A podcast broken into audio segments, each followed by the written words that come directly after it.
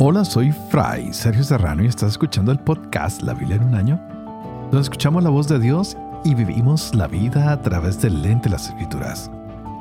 El podcast de la Biblia es presentado por Ascension. Usando la cronología de la Biblia de Great Adventure, leeremos desde Génesis hasta Apocalipsis, descubriendo cómo se desarrolla la historia de la salvación y cómo encajamos en esa historia hoy. Llegamos rápidamente al día 198 y nos damos cuenta de que Media y Persia, pues, era una nación poderosa, era, era una nación doble poderosa y conquistan Babilonia. ¡Wow! El profeta Isaías estaba hablando de que esto ocurriría así como para el futuro inmediato y lo fue. Además de eso, dice que Babilonia, la hermosura de su reino, su gloria y su orgullo, que era orgullo para todos los caldeos, será como Sodoma y Gomorra a la que Dios ah, trastornó, acabó, borró. Wow. Difícil de escuchar estas profecías, especialmente sabemos que Babilonia fue el imperio más grande que existió sobre toda la tierra y el imperio de los macedonios, pues ni se diga el imperio de los ah, egipcios igualmente, el imperio romano, wow, ni de qué hablar. Y hemos visto cómo grandes imperios como los españoles también tuvieron un gran imperio, los británicos, grandes naciones, grandes potencias, pero ninguna comparada como Babilonia. Vimos que en este texto se hablaba la hermosura de los reinos de la gloria y el orgullo de los caldeos linda manera de escribir a Babilonia, pero fue abatida por Dios. Llegó a las ruinas. Le pasó lo mismo que Sodoma y Gomorra. Y hoy en día, si queremos, podemos ir a ver las ruinas de esa antigua Babilonia.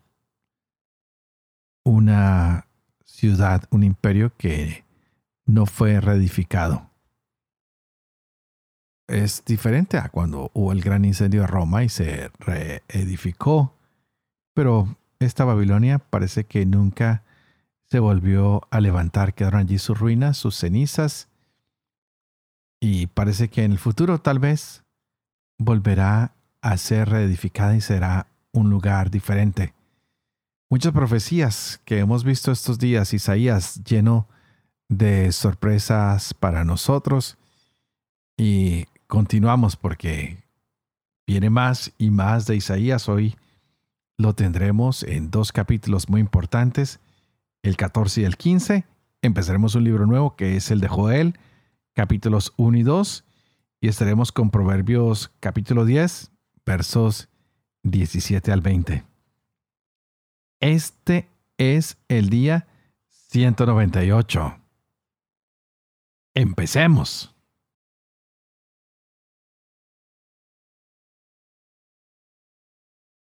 Isaías capítulo 14.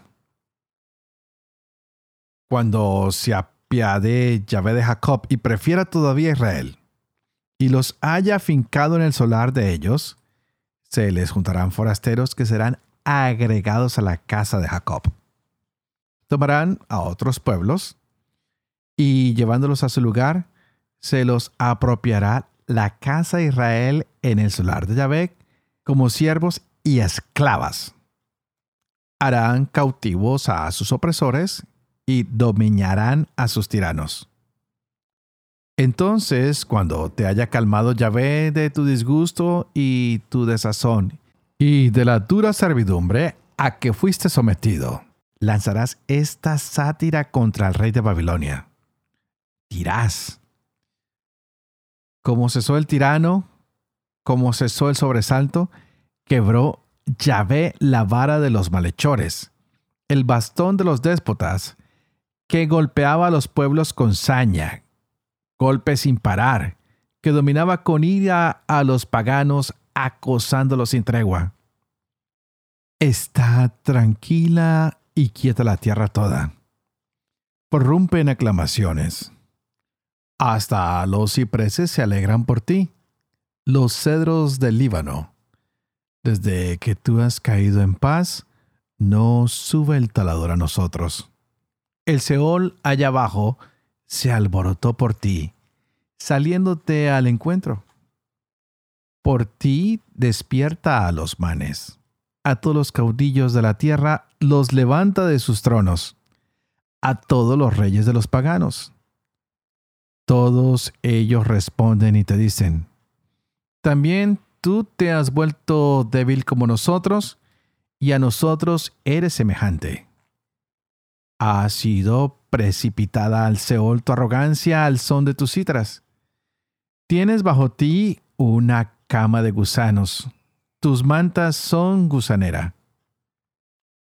Como has caído los cielos, lucero, hijo de la aurora.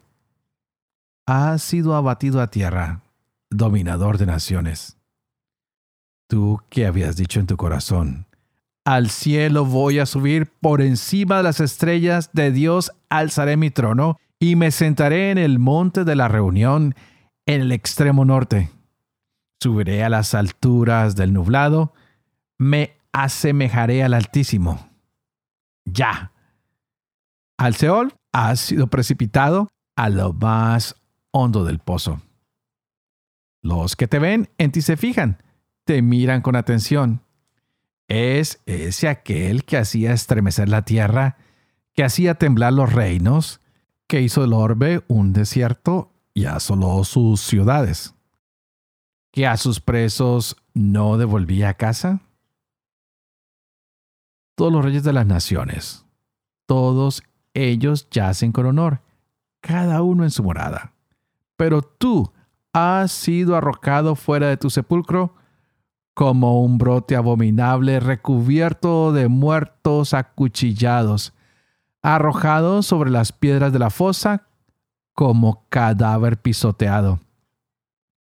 No tendrás con ellos sepultura, porque tu tierra has destruido, a tu pueblo has asesinado. No se nombrará jamás la descendencia de los malhechores Preparen a sus hijos de gollina por la culpa de sus padres. No sea que se levanten y se apoderen de la tierra y llenen de ciudades la faz del orbe. Yo me alzaré contra ellos, oráculo de Yahvé Sebaot, y suprimiré en Babilonia el nombre y resto, hijos y nietos, oráculo de Yahvé. La convertiré en patrimonio de erizos y tierra pantanosa la barreré con escoba exterminadora, oráculo de Yahvé Sebaot. Ha jurado Yahvé Sebaot diciendo, tal como lo había ideado, así fue, y como lo planeé, así se cumplirá. Quebrantaré a Asiria en mi tierra, sobre mis montes la pisotearé. Se apartará su yugo de sobre ellos, su fardo de sus hombros se apartará. Este es el plan tocante a toda la tierra y esta la mano extendida sobre las naciones. Si Yahvé Sebaot toma una decisión, ¿quién la frustrará? Si él extiende su mano, ¿quién se la hará retirar? El año en que murió el rey Ahaz hubo este oráculo. No te alegres, Filistea toda, porque se haya quebrado la vara del que tería. Pues de raíz de culebra saldrá víbora, y su fruto será dragón volador. Los débiles pasarán en mis pastos, y los pobres en seguro se acostarán, mientras que haré morir de hambre tu posteridad, y mataré lo que de ti reste. Aúlla puerta Grita ciudad, derrítete Filistea toda, que del norte una humareda viene y nadie deserta en sus columnas. ¿Y qué se responderá a los mensajeros de esa gente? Que Yahvé fundó a y en ella se refugiarán los pobres de su pueblo. Oráculo sobre Moab. Porque de noche ha sido saqueada, Ar Moab ha perecido porque de noche ha sido saqueada. Kir Moab ha perecido. Subía la hija de Dibón a los oteros llorando. Sobre el Nebo y sobre Madaba Moab aúlla. En todas sus cabezas calvicie, toda barba raída. En sus calles se ciñeron saco. En sus plazas y azoteas todos aullan, deshechos en llanto. Gritaban Hezbón y el Ale, hasta ya se oía su voz. También los valientes de Moab clamaban con el alma estremecida. Su corazón por Moab grita, sus fugitivos no paran hasta Zoar. Eglat se lisilla. La cuesta de Luhit la suben llorando, y por el camino de Joronaín dan gritos desgarrados. Las aguas de Eninrim son un sequedal, y se ha secado la hierba. Se agostó el césped, no hay verdor. Por eso hicieron ahorros y sus reservas allende el arroyo de los sauces se las llevan. Los gritos han rodeado las fronteras de Moab. Hasta Eglain llega su alarido. En Beer Elín su alarido. Las aguas de Dimón están ensangrentadas. Pero más añadiré contra Dimón. Para los escapados de Moab, un león y para los que queden en su suelo.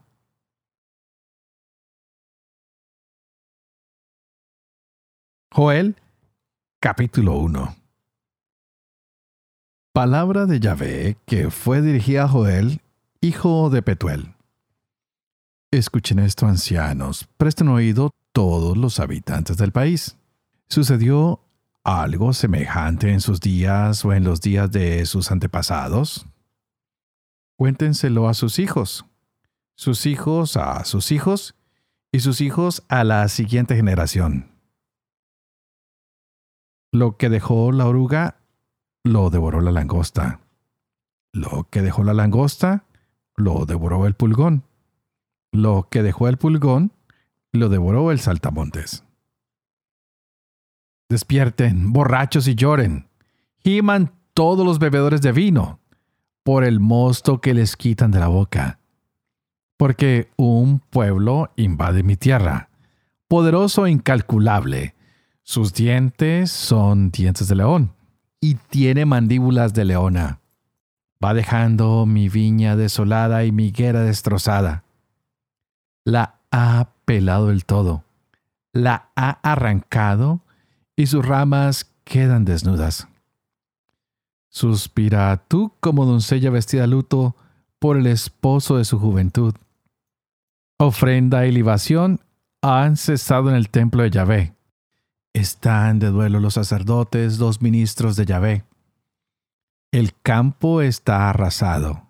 La tierra está de luto, porque se ha perdido el grano, se ha secado el mosto y se ha agotado el aceite.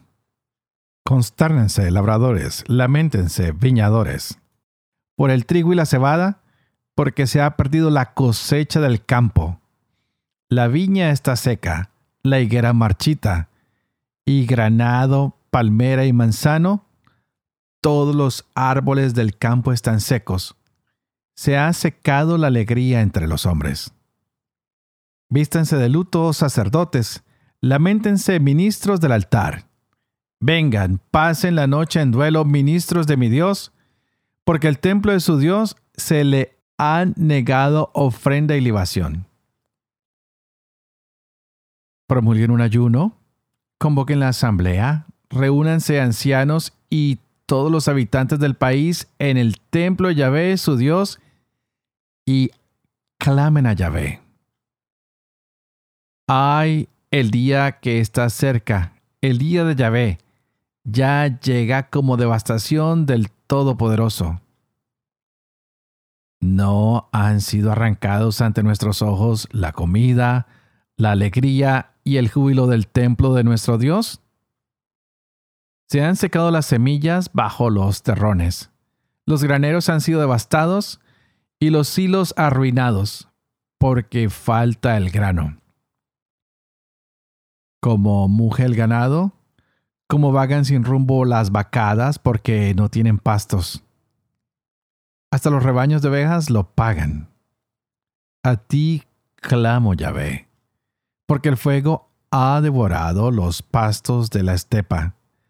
Las llamas han abrazado todos los árboles del campo.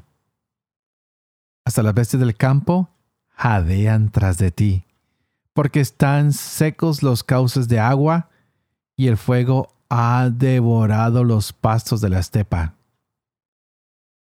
Toquen la trompeta en Sión. Clamen en mi monte santo. Tiemblen todos los habitantes del país, porque llega el día de Yahvé, porque está cerca. Día de tinieblas y de oscuridad, día de nubarrones y densa niebla. Como la aurora sobre los montes, se despliega un pueblo innumerable y poderoso, como jamás hubo otro, ni lo habrá después de él en muchas generaciones. Delante de él devora el fuego. Detrás de él abraza la llama. Ante él la tierra es un paraíso. Tras él un desierto desolado. No deja escapatoria.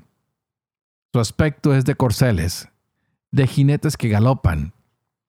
Su estrépito es de carros que saltan por las cimas de los montes, como el crepitar de la llama de fuego que consume la hojarasca, como un ejército poderoso en orden de batalla.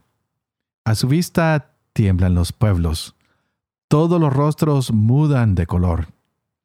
Corren como valientes, como guerreros escalan las murallas, cada uno avanza en su puesto sin descomponer las filas. Nadie tropieza con su vecino, cada cual sigue su ruta. Entre las saetas arremeten sin romper la formación. Asaltan la ciudad, escalan la muralla, suben hasta las casas a través de las ventanas, entran como ladrones.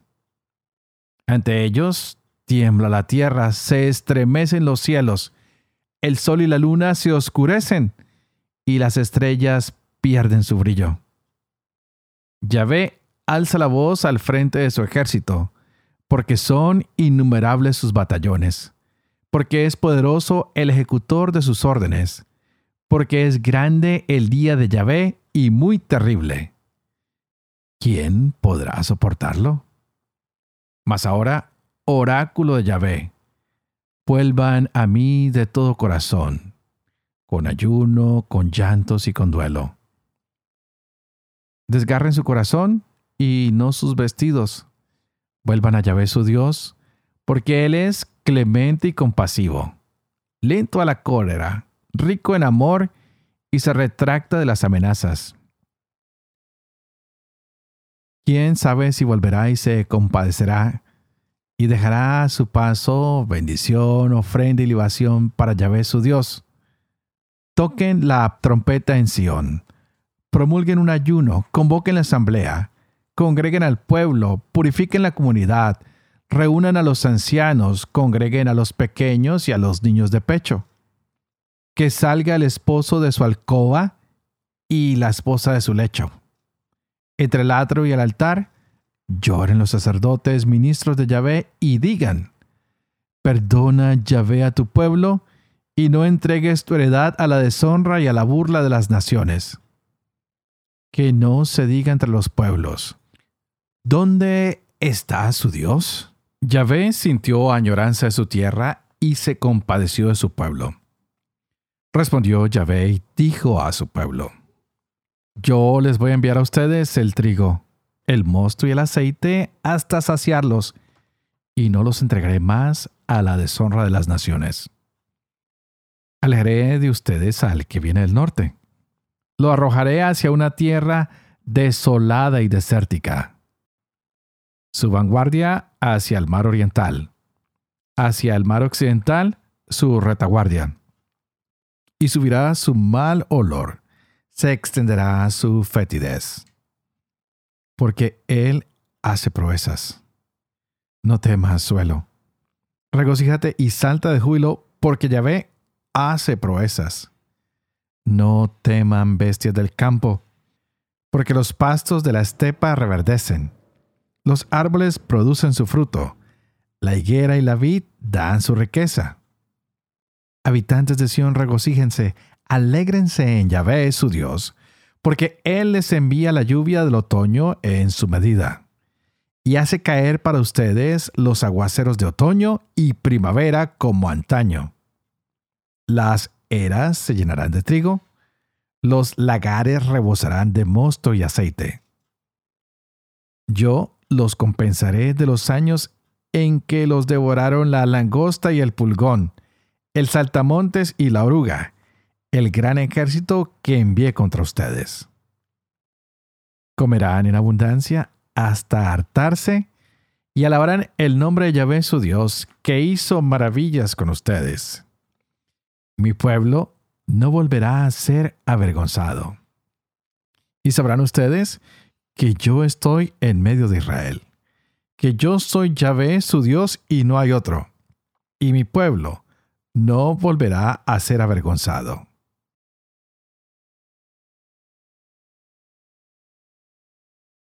Proverbios, capítulo 10, versos 17 al 20. Quien acepta la corrección va por sendas de vida. Quien desprecia la represión se extravía. Los labios embusteros disimulan el odio. Quien difunde calumnias es un insensato. El que mucho habla, mucho yerra. Quien modera sus labios es sabio. Es plata de ley la lengua del justo. El corazón del malvado es ganga.